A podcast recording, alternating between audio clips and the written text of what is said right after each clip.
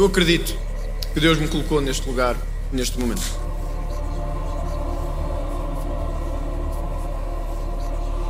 Eu, André Ventura, acredito que fui colocado numa missão de transformar Portugal. Sou eu.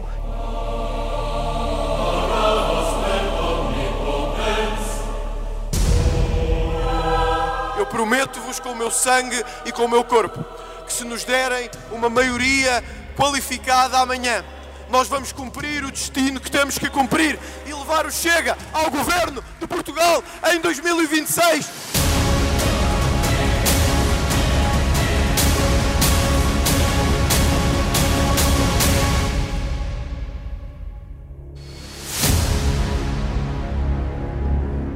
Este é o podcast do Expresso entre Deus e o Diabo sobre como André se fez Ventura. Eu sou o Vitor Matos. Hoje, se não tivesse sido Deus e a religião, eu provavelmente era um taxista em Algueirão Meu Martins. Hoje eu olho e vejo que há dois, duas realidades, já antes e há depois, tanto que a realidade religiosa nunca mais, nunca mais me deixou. Olha. Neste momento, André Ventura pega numa moldura com uma fotografia que estava em cima da secretária para me mostrar como um certo padre teve tanta influência na vida dele.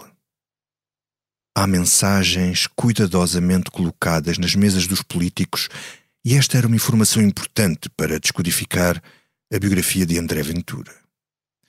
Era o caso daquele retrato na secretária do líder do Chega, quando ainda era deputado único e quando lhe fiz a entrevista de vida de 40 minutos que deu origem a este podcast. Era a imagem moldurada que ele agora segurava na mão. Não era da mulher, não era dos pais, nem da coelhinha Acácia, nem de um papa, nem sequer de um político de extrema-direita estrangeiro. Era uma foto tirada em 2005, de um sorridente estudante universitário de 22 anos com um padre de camisa e capção.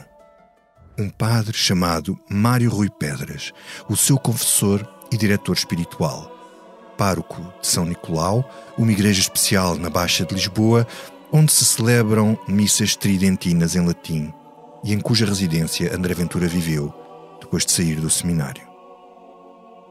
Em cima de um armário, mas não na secretária, aí sim podíamos ver a fotografia da mulher Dina Nunes, mesmo ao lado de uma imagem de Nossa Senhora de Fátima, junto a Pedro Passos Coelho.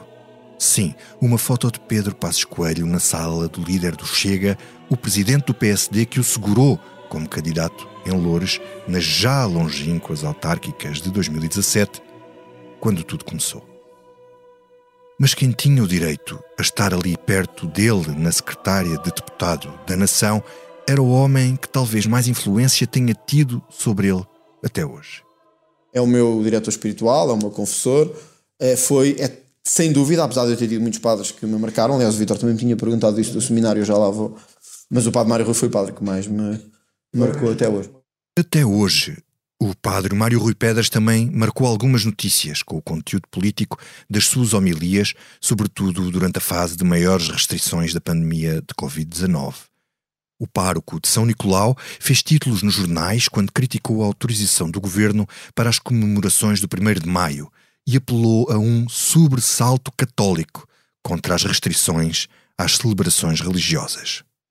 Em vésperas do dia de finados de 2020, voltou a ser notícia quando terminou uma missa com uma comunicação aos fiéis, da qual tirei um minuto. Talvez nem Ventura dissesse melhor. Antes de pedir sobre vós a bênção de Deus, permitam-me uma breve palavra a propósito do próximo dia 1 de novembro, domingo, em que a Igreja celebra o Dia de Todos os Santos. Se for o Dia de Todos os Santos, aos fiéis defuntos, não pode. Mas se for o Grande Prémio da Fórmula 1, claro, sim, pode. Ainda hoje, no Algarve, o governo autorizou que cerca de 30 mil pessoas pudessem estar juntas no mesmo lugar a assistir a uma competição de Fórmula 1. Dá vontade de perguntar: mas os cemitérios não são quase há dois séculos ao ar livre? Por que insiste então o governo em penalizar a fé dos portugueses, a fé dos católicos? Se formos de Ferrari, poderemos ir rezar pelos nossos mortos? Senhor Primeiro-Ministro, respeite a liberdade religiosa, respeite os portugueses e a sua fé. No que toca à fé, o padre Mário Rui Pedras é uma figura central na vida de André Ventura.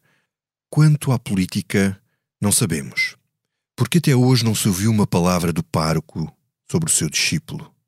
O sacerdote também declinou falar ao expresso em março de 2021 para o perfil que escrevi na revista sobre o percurso de Ventura antes de se tornar líder do Chega. A religião não é apenas um apêndice na vida do fundador do Partido Radical de Direita português. A Igreja foi o fator decisivo que lhe abriu o caminho para se tornar advogado, professor, professor doutor, comentador, líder, deputado, candidato presidencial. Quando ele diz que Deus é que o colocou neste lugar, Ventura também faz política. Não podemos ser ingênuos, mas também é muito provável que acredite no que está a dizer. Eu acredito que Deus me colocou neste lugar, neste momento. Mesmo fora do contexto, em discursos nos comícios, o chefe do Chega mete esta frase assim, à cunha, como um iluminado dos céus. Mas também escreveu no Twitter que Deus lhe confiou a difícil mas honrosa missão de transformar Portugal. Escreveu isto, apesar de o segundo dos dez mandamentos cristãos dizer que é pecado invocar o nome de Deus em vão. Quando fez 40 anos, no dia 15 de janeiro, André Ventura publicou nas redes sociais uma fotografia a rezar numa igreja e a agradecer, abre aspas, o privilégio que Deus lhe concedeu de poder lutar pelo país, fecha aspas. No início de uma entrevista ao Observador, em dezembro de 2020, o jornalista Miguel Pinheiro fez-lhe a pergunta assim. André Ventura, uh, líder e candidato presidencial do, do Chega, André Ventura, há dias escreveu esta frase nas redes sociais. Eh, Deus confiou uma difícil, mas honrosa missão de transformar Portugal. Quando é que isso aconteceu? E Ventura, com toda a naturalidade, respondeu desta maneira. Tem acontecido ao longo do tempo. Eu, pessoalmente, não tenho medo de falar de Deus. Eu sei que entrou no espaço público a ideia que falar de Deus é violar a laicidade do Estado. É tudo ao contrário não tem nada a ver a laicidade do Estado com eu acreditar em Deus. Eu, André Ventura, acredito que fui colocado numa missão de transformar Portugal. Sou eu. Uma coisa é falar a Deus, outra é eu dizer sinto-me representante da Igreja Católica nestas eleições, ou da Igreja Evangélica. Na entrevista de vida que deu ao Expresso, explicou melhor porque é que não acha que esteja pecaminosamente a invocar o nome de Deus em vão. Eu acredito mesmo nisso. Mas sim, eu não estou a dizer que não acredito. Estou a dizer, certo. É dizê-lo. É, é, certo. É, mas eu, invocar o nome de Deus em vão. Eu acho que, que é um pecado, não é? Eu acho que não. Eu acho que não. Eu, eu olha, o Vitor veio cá entrevistar-me quando foi a, outra, a altura das presidenciais, para além da quantidade de símbolos religiosos com que eu ando sempre, olha, está a ver se olhar ali para trás, vê uma cruz sempre ao pé da minha fotografia, nos que trás também, de Fátima. Eu acho que quando nós acreditamos que o que fazemos tem um propósito, pode ser por convicção, e eu sei que muitos acharão que é loucura, mas quando nós fazemos porque acreditamos que há uma missão divina que nos é atribuída, nós não temos como fingir que não é assim. Dir-me, ah, conseguiu sempre viver a vida de acordo com isto? Não, claro que não, mas esse é o desafio. Acha que evocar Deus em vão por estar na política? Acha que por estar na política e usar isto no discurso político é usar o nome de Deus em vão? Eu acho que não é. Acho que marca uma diferença axiológica entre eu que não me considero um político normal, mas admito que alguns vejam isto como um ego muito grande e um, e um, e um achar que foi escolhido a dedo para fazer as coisas, e eu que tenho a convicção firme, porque sei o que me aconteceu na vida.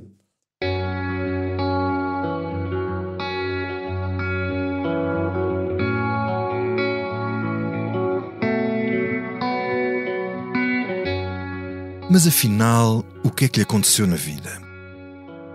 Foi uma epifania pelo final dos anos 90 em Algueirão, Mãe Martins, onde vivia com os pais e os avós. Quando se converteu, André era mais um adolescente entre a massa indiferenciada dos que cresciam naquele subúrbio gigante no Conselho de Sintra. Como ele próprio diz, talvez tivesse continuado entre essa massa indiferenciada se não tivesse sido a Igreja a transformá-lo ou a ajudar nessa transformação. O jovem André não era batizado, a família não era religiosa e ele teria uns 14 anos quando começou a frequentar a paróquia do Padre Tó, o petinon do Padre António Teixeira, um sacerdote jovem e cativante para aqueles jovens suburbanos que tratou de lhe consolidar a conversão e incentivar a vocação. Não só a ele, mas a vários rapazes dos seus grupos que que foram depois para o seminário. Enquanto André mergulhava em livros religiosos e fazia a primeira peregrinação à Terra Santa, nessa segunda metade da década de 90, Portugal vivia uma espécie de apaziguamento político a seguir à tensão social do fim do cavaquismo, quando o socialista António Guterres era primeiro-ministro e Marcelo Rebelo de Sousa liderava o PSD e a oposição. Vivia-se nessa época uma certa euforia de otimismo e confiança, com a Expo 98 a insuflar o orgulho nacional o euro quase a chegar e o crédito fácil a alavancar o nível de vida das famílias de classe média, como era o caso dos pais dele, Emé Martins, que a certa altura tinham deixado o apartamento para passarem para uma moradia. André Ventura não manifestava ainda ideias políticas, mas tinha um chamamento interior qualquer. O padre Tó lembra-se bem do miúdo que lhe apareceu na paróquia por volta desse extraordinário ano de 1998.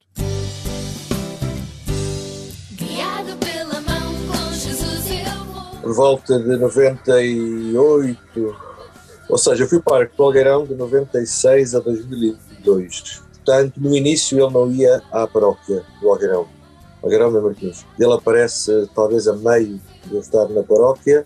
Foi um tempo em que se congregou ali imensa, imensa juventude, muitos, muitos jovens. O Padre Novo, na altura, também ajuda um bocadinho nisso, não é? E, portanto, como outros, ele também apareceu passou a integrar o que nós fazíamos, quer dizer, havia grupos de, de jovens, assim chamados, consoante as idades, apesar de não ter, se aparecia alguém que não tinha formação cristã nenhuma, não ia, como é evidente, para, para a catequese da infância, é? portanto, integrava-se nos grupos normais, consoante a idade, e ia, iam fazendo caminho.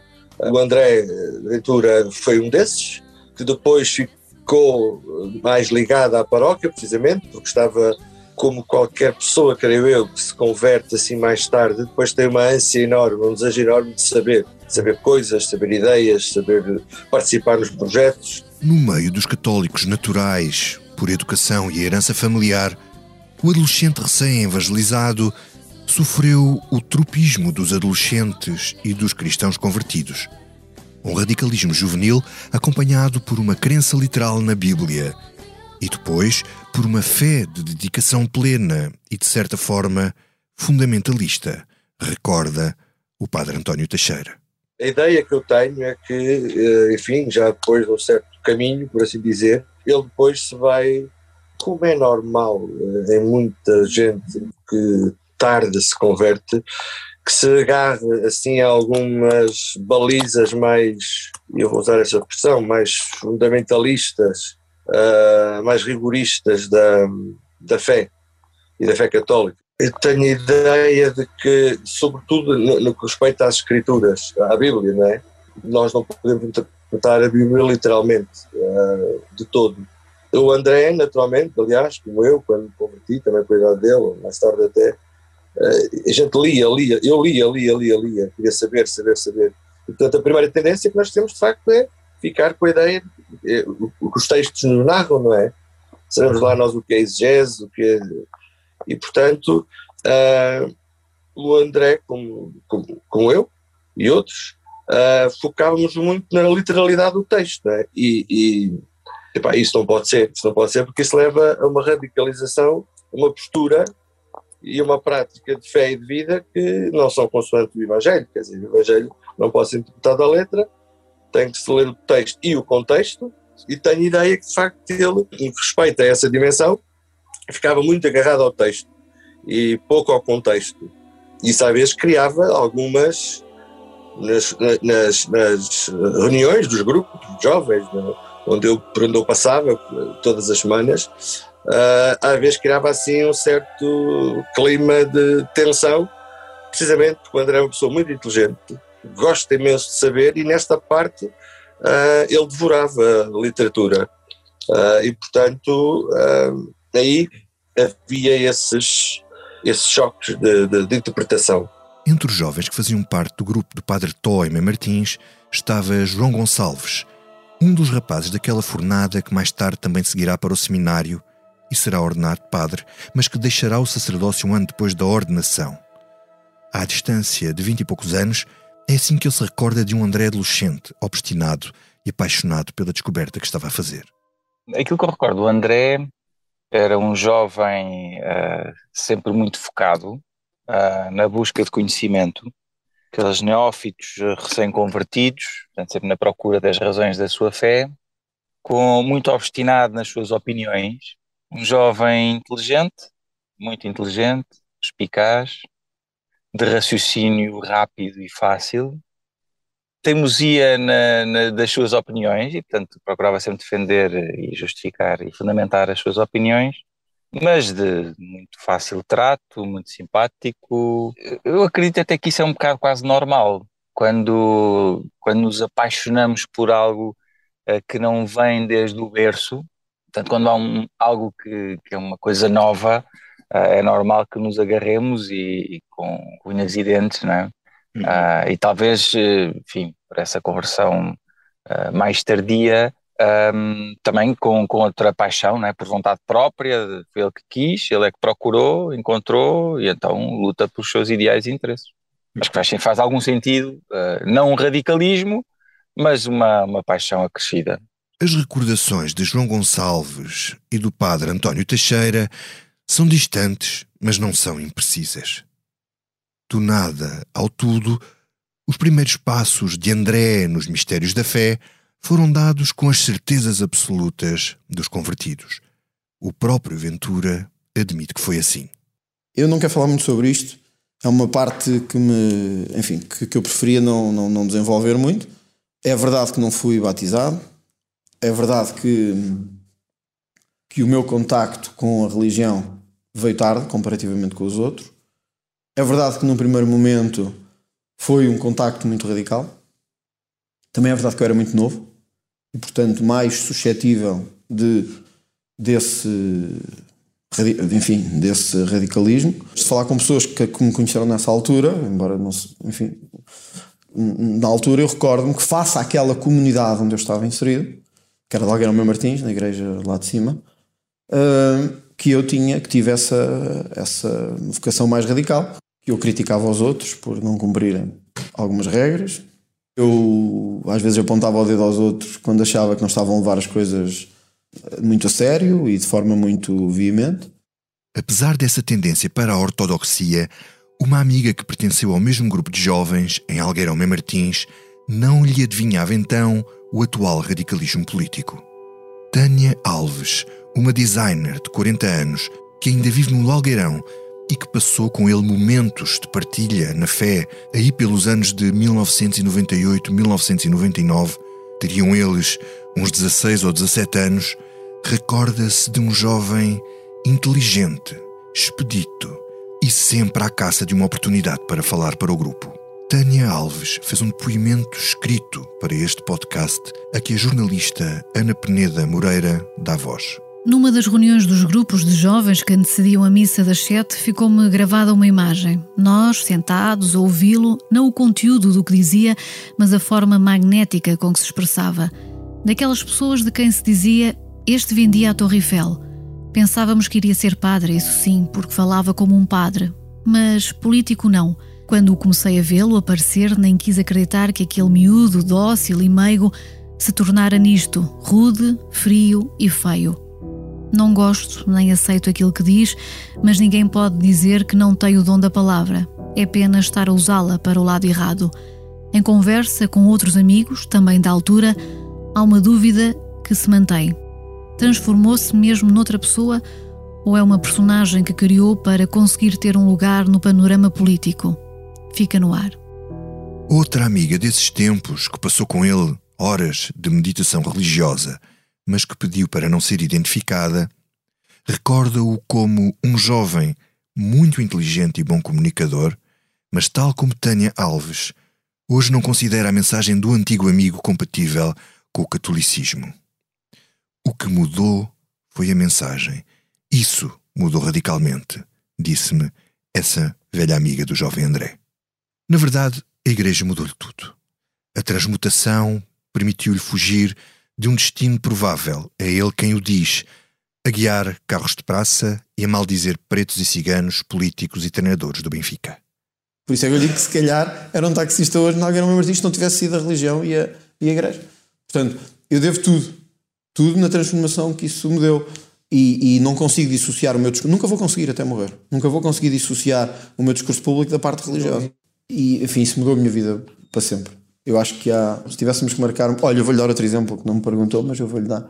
Eu era um mau aluno até esta altura. Mau, não, não diria mau, não, não chumbei, mas era um aluno mau, medíocre até este momento, até ter 14 anos. Uh, e nada teve que ver com o que aconteceu depois. Portanto, hoje as pessoas olham e veem um aluno que terminou o secundário com 18 valores e a universidade com 19, mas não foi assim nesse período anterior. Foram, foram notas, eu penso que as notas na altura eram de 1 a 5, acho eu, não era? E eu andaria nos 3, 3, 3. Portanto, há um André Andes. Foi aí que mudou tudo. Hoje eu olho e vejo que há dois há dois, duas realidades, já antes e há depois, tanto que a realidade religiosa nunca mais, nunca mais me deixou. E aqui voltamos ao início. O padre Mário Rui Pedras, que o apanhou numa fase mais madura, mas também de crise vocacional quando ele saiu do seminário, teve esse papel tão profundo de que é revelador o facto de fazer questão de me mostrar a fotografia que tinha em cima da secretária. O Padre Mário Rui é um padre mais conservador do que na sua paróquia? Sim, muito mais. Os padres que eu tive no Algueirão, o Padre Carlos e o Padre António, tinham uma dimensão mais, como é que eu posso dizer, não é social no mau sentido para o Padre Mário Rui. Tem uma dimensão mais de relação com a comunidade, mais eh, eh, menos vocacional e espiritual e mais proselitismo, de proselitismo da ação social.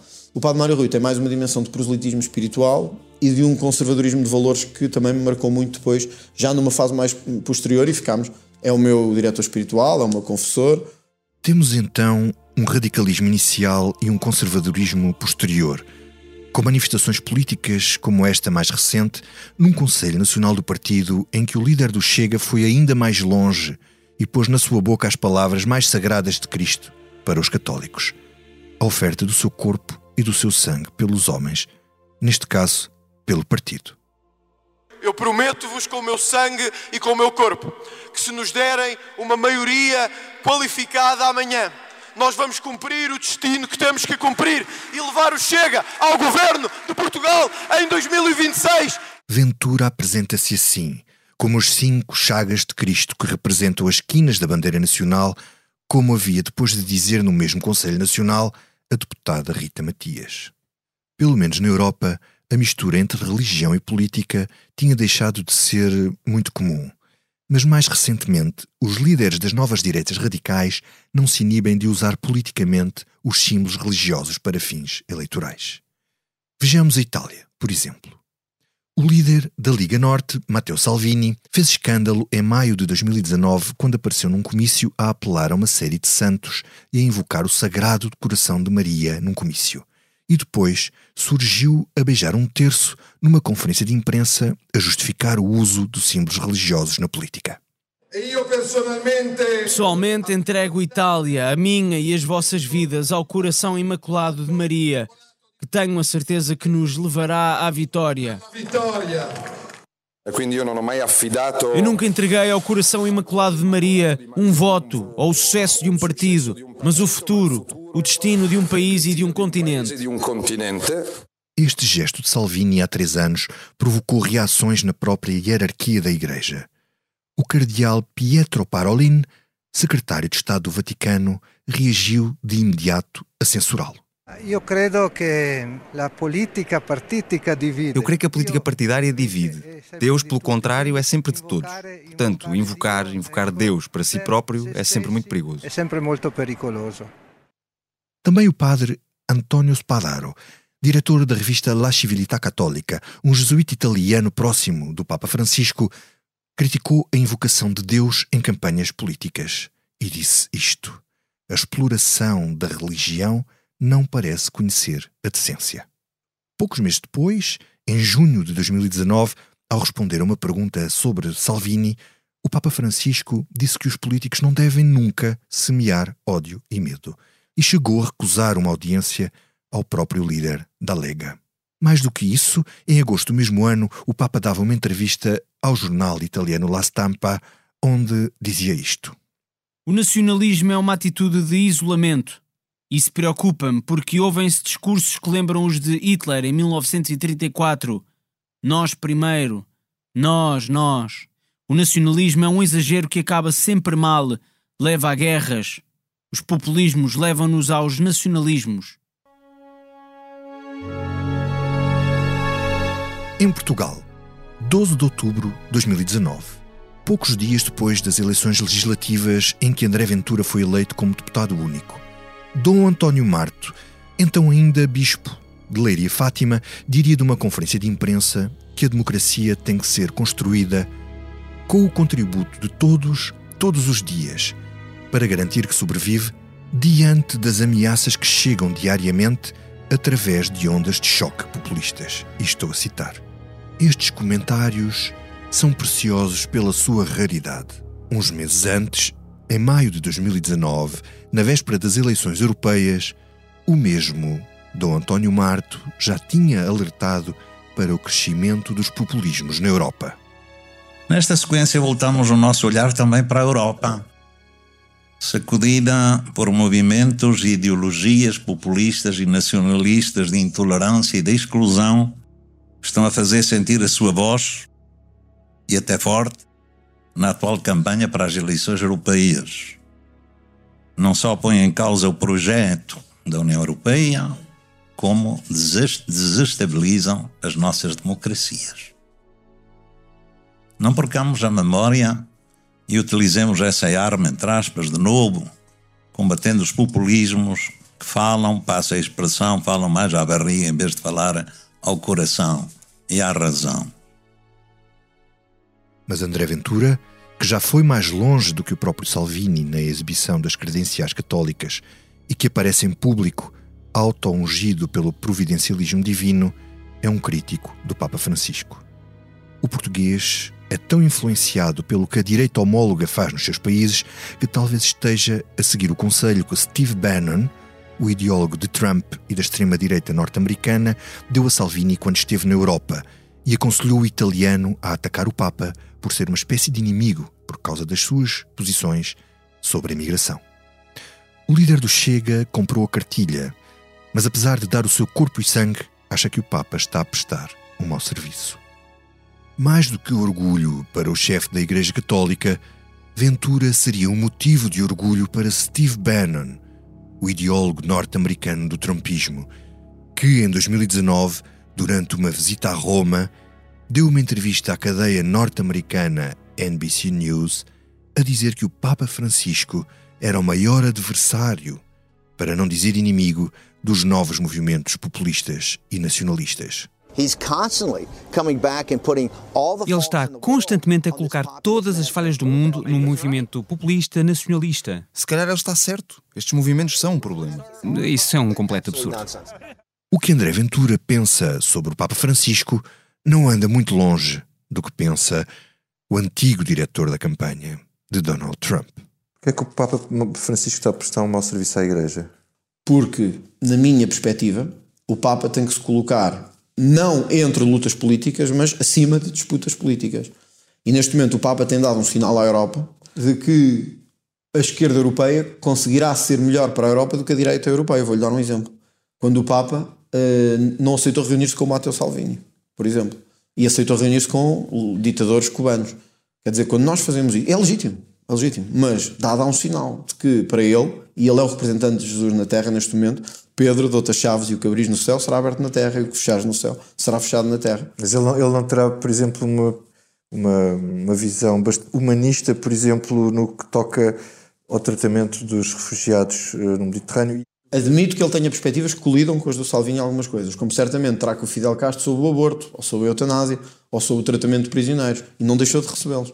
E optou por fazer esta, esta, esta ruptura. Portanto, não é por estar perto dos pobres que eu acho que um Papa deve estar. Aliás, é isso diz o Catecismo da Igreja. Uh, mas o, ao tomar opções políticas, o Papa prestou um mau serviço. Este que aqui fala contra o humanismo do Papa é o Ventura conservador de alt-right europeia, depois de ter começado por ser apenas um André radical na fé. Padre António Teixeira diz que declarações destas, como as de Ventura ao expresso sobre o Papa Francisco, são de alguém que está zombie. A influência do padre Mário Rui Pedras terá sido determinante segundo este sacerdote. Eu gosto do André como pessoa, não posso dizer que somos amigos, porque há muito tempo nós estamos juntos, que não falamos, mas é assim, eu acho que seja o André, seja o Vítor, seja quem seja, seja o Cardeal Patriarca, quem diz uma afirmação dessas é que de facto está, está zumbi, quer dizer, não, não está fora de, da realidade.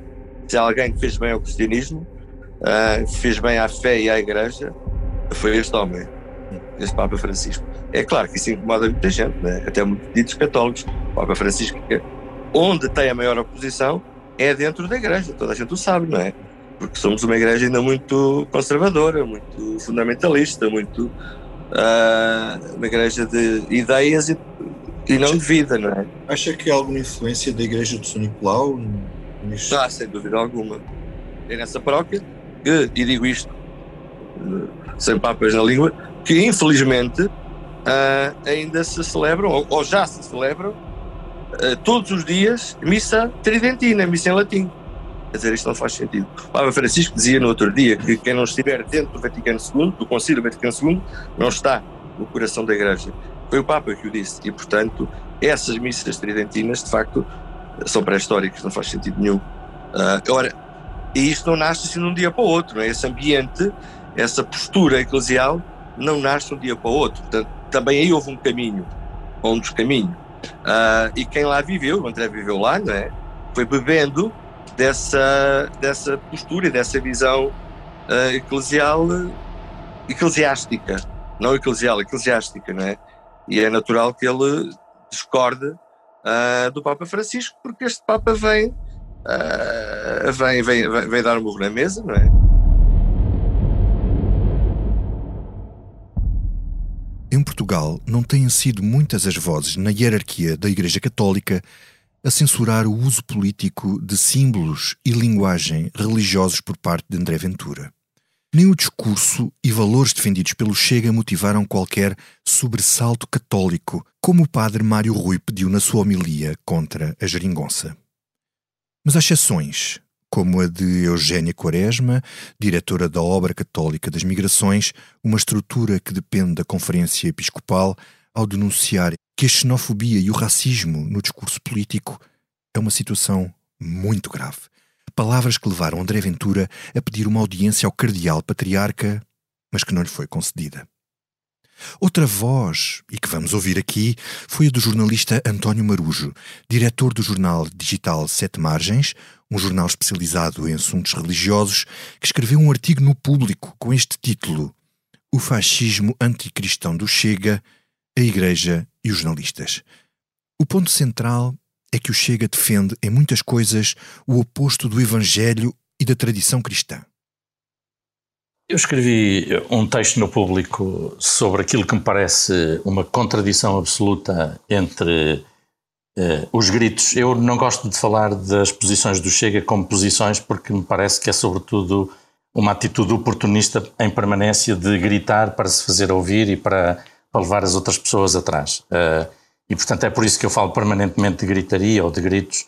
Uh, e, de facto, uh, há uma contradição absoluta, parece-me, entre os gritos do Chega sobre os ciganos, sobre os estrangeiros, sobre os imigrantes, todas essas realidades, e aquilo que é a matriz do cristianismo, que se pensarmos que o Evangelho, a sua máxima, a máxima mais, mais importante que Jesus diz, é amai os vossos inimigos e fazer bem aos que vos perseguem, nunca esta máxima encaixa naquilo que o Chega uh, diz, uh, propõe, grita, enfim.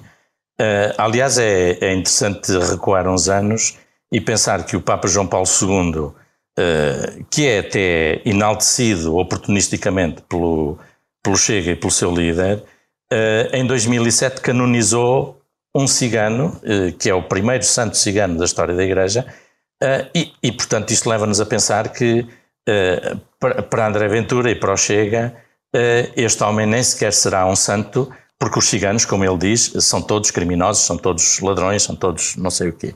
Hum. Um, e, e, portanto, há de facto, para mim, na minha opinião, uma contradição absoluta entre esse evangelho do amor e do amor aos inimigos como atitude mais radical, um, por um lado, e o discurso do ódio, da estigmatização de grupos eh, de pessoas, da estigmatização dos estrangeiros, só porque são estrangeiros, dos imigrantes, dos refugiados, enfim.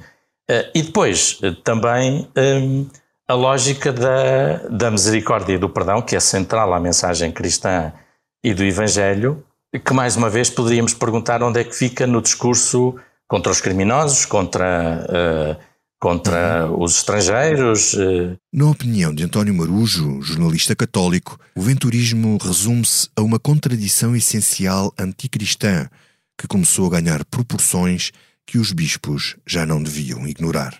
Tudo isto eh, que o Chega propõe, que André Ventura propõe, contradiz, na minha perspectiva, a mensagem essencial eh, do Evangelho. Não se trata de pormenores que estão contra o Evangelho, trata-se de contradizer e de se opor em absoluto àquilo que é a matriz fundamental do Evangelho. Eu, eu penso que a hierarquia católica deveria ser mais clara a demarcar-se uh, deste tipo de posições. Eu, no princípio eu relativizava um bocado isso, até tinha pessoas que me diziam, mas porquê é que os bispos não dizem nada? Eu dizia, os bispos não têm que estar permanentemente a meter-se em tudo e a falar sobre tudo. Simplesmente a questão, uh, neste momento, creio que atinge já um, um nível uh, que não é mais possível silenciar. Pedro Vaz Pato, como vamos ouvir, é mais uma exceção com o valor de ser uma voz autorizada pela Igreja Oficial. Juiz desembargador no Tribunal da Relação do Porto, Pedro Vaz Pato é o presidente da Comissão Nacional Justiça e Paz, um organismo laical da Conferência Episcopal Portuguesa que tem como finalidade promover e defender a justiça e a paz à luz da doutrina social da Igreja. Embora admita algumas coincidências de posições com o Chega, por exemplo na questão da eutanásia, as posições sobre imigração contrastam abertamente com as posições do Papa Francisco. Teríamos que distinguir várias posições. Eu não posso negar que até há algumas em que há uma coincidência, por exemplo, a questão da votação sobre a eutanásia. O, o Chega foi um partido que votou contra, ao contrário de outros. Mas eh, aquilo que se calhar eh, enfim, define, não sei, não, não digo que defina mais o partido, mas pelo menos é aquilo por que ele mais é conhecido, é uma posição que realmente contrasta com, com a doutrina da Igreja. A questão do, da política em relação à imigração, na medida em que há. Bom, é claro, toda a gente diz que não, não rejeita a imigração, mas verdadeiramente, isso é nítido, há uma hostilidade em relação aos imigrantes que contrasta abertamente com eh, as posições do Papa Francisco. Ainda há dias, ontem, eh, na sua mensagem para o Dia Mundial do Migrante e Refugiado, o Papa Francisco acentuou aquilo que já várias vezes tem acentuado, que os imigrantes devem ser acolhidos, acompanhados, promovidos, integrados, usa estes quatro, eh, estes quatro verbos. Portanto, acha que as migrações são um fenómeno positivo que enriquece quer os países de acolhimento, quer os países de, eh, portanto, de onde provêm os imigrantes. É uma forma de eh, alcançar a justiça social, de encontrar um equilíbrio maior entre, entre os povos, uh, proporcionar às pessoas uh, acesso a bens essenciais, e nós sabemos isso. No que diz respeito à constante invocação de Deus e de símbolos religiosos com fins de propaganda política, Pedro Vaz Pato admite que pode ser visto como uma prática grave à luz do que pensa a Igreja. Teríamos de ver exatamente o contexto. Eh, eu não, não vou dizer que um político não, não pode invocar o nome de Deus. É, o, que, o que diz eh, os mandamentos da lei de Deus é que não se deve invocar o nome de Deus em vão. E realmente servir-se do nome de Deus para propósito de propaganda política, por isso simplesmente eh, é grave. Eh, eu não faço juízes de intenção, não, é? não sei qual é, se é sincero, se não é sincero, o doutor André Ventura ao fazer essas declarações. Acho que pode ser de facto grave. A verdade é que André Ventura conhece bem as Escrituras. O percurso do jovem convertido converteu-se num caminho de entrega, a aceitação de uma vocação e a ida para o seminário. O padre António Teixeira, que o recebeu por batizar em Martins, foi também quem o encaminhou na questão vocacional. Se não fossem os acasos e os destinos da vida, teríamos tido um Padre Ventura. Sei que ele, a certa altura, se começa a questionar, e de facto, se é por aí o caminho dele, uh, que, eu, que eu acompanhei e que eu, entre aspas ou sem aspas, incentivei, porque uh, ir para o seminário é como um namoro, não é? é ver se dá, é ver se é por ali o caminho. Portanto, eu entrei assim e, e tantos outros entram. Uns chegam ao fim, outros não chegam.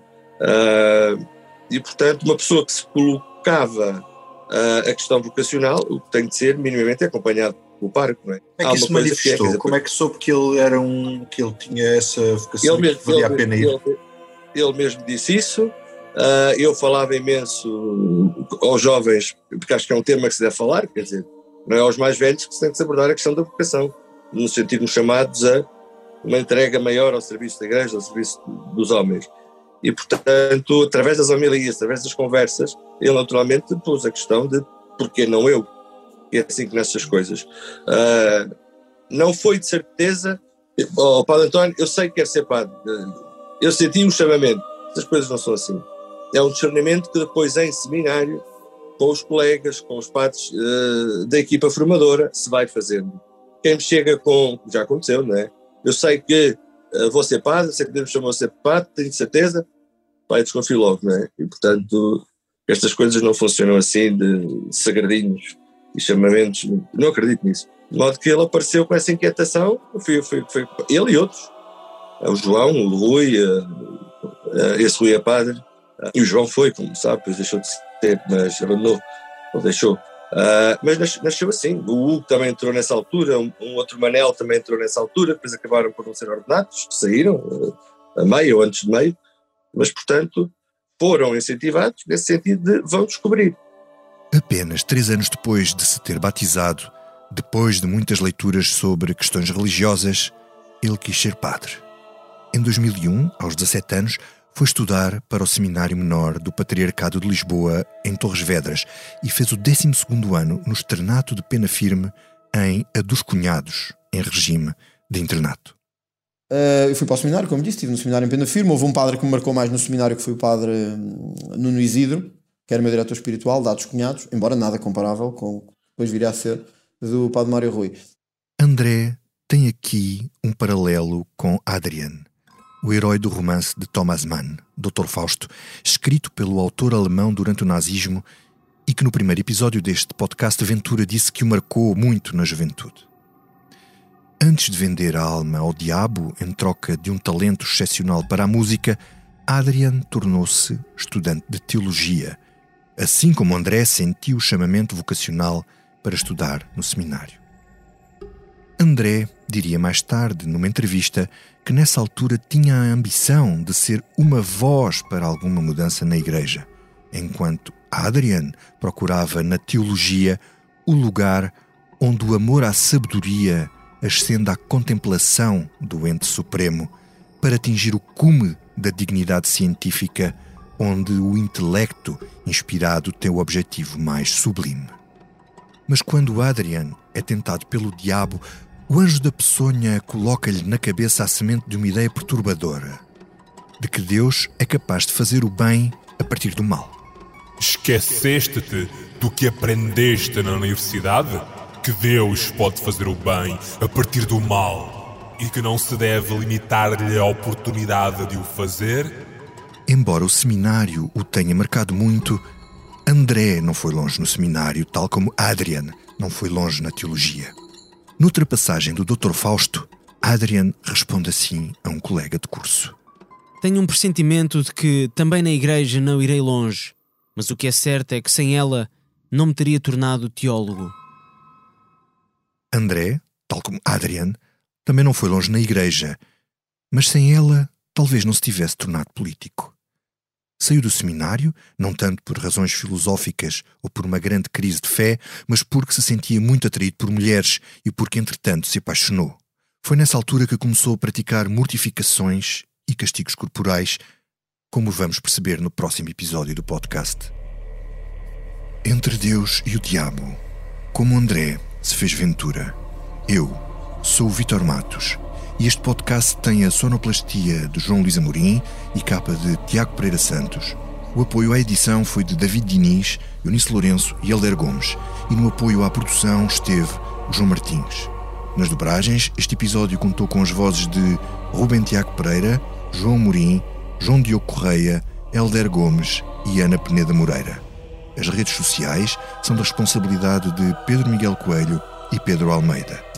A coordenação do projeto é de Joana Beleza. Não perca o próximo episódio sobre a crise de vocação e as mortificações do corpo.